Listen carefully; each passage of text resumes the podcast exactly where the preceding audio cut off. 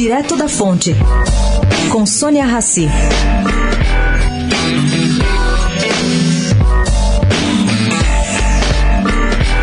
O empresário Abílio Diniz está concentrado, entre outras, em um projeto que se chama Estímulo 2020. Esse projeto foi montado por Eduardo Mofarrege, também empresário e criador do Renova. Ele se engajou e vai fazer o que ele chama de mentoring.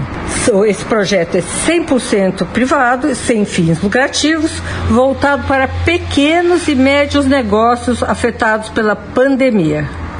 Pelo que se apurou, a distribuição de 20 milhões de reais destinadas a quem passou nos critérios de seleção começa amanhã, no Dia do Trabalhador.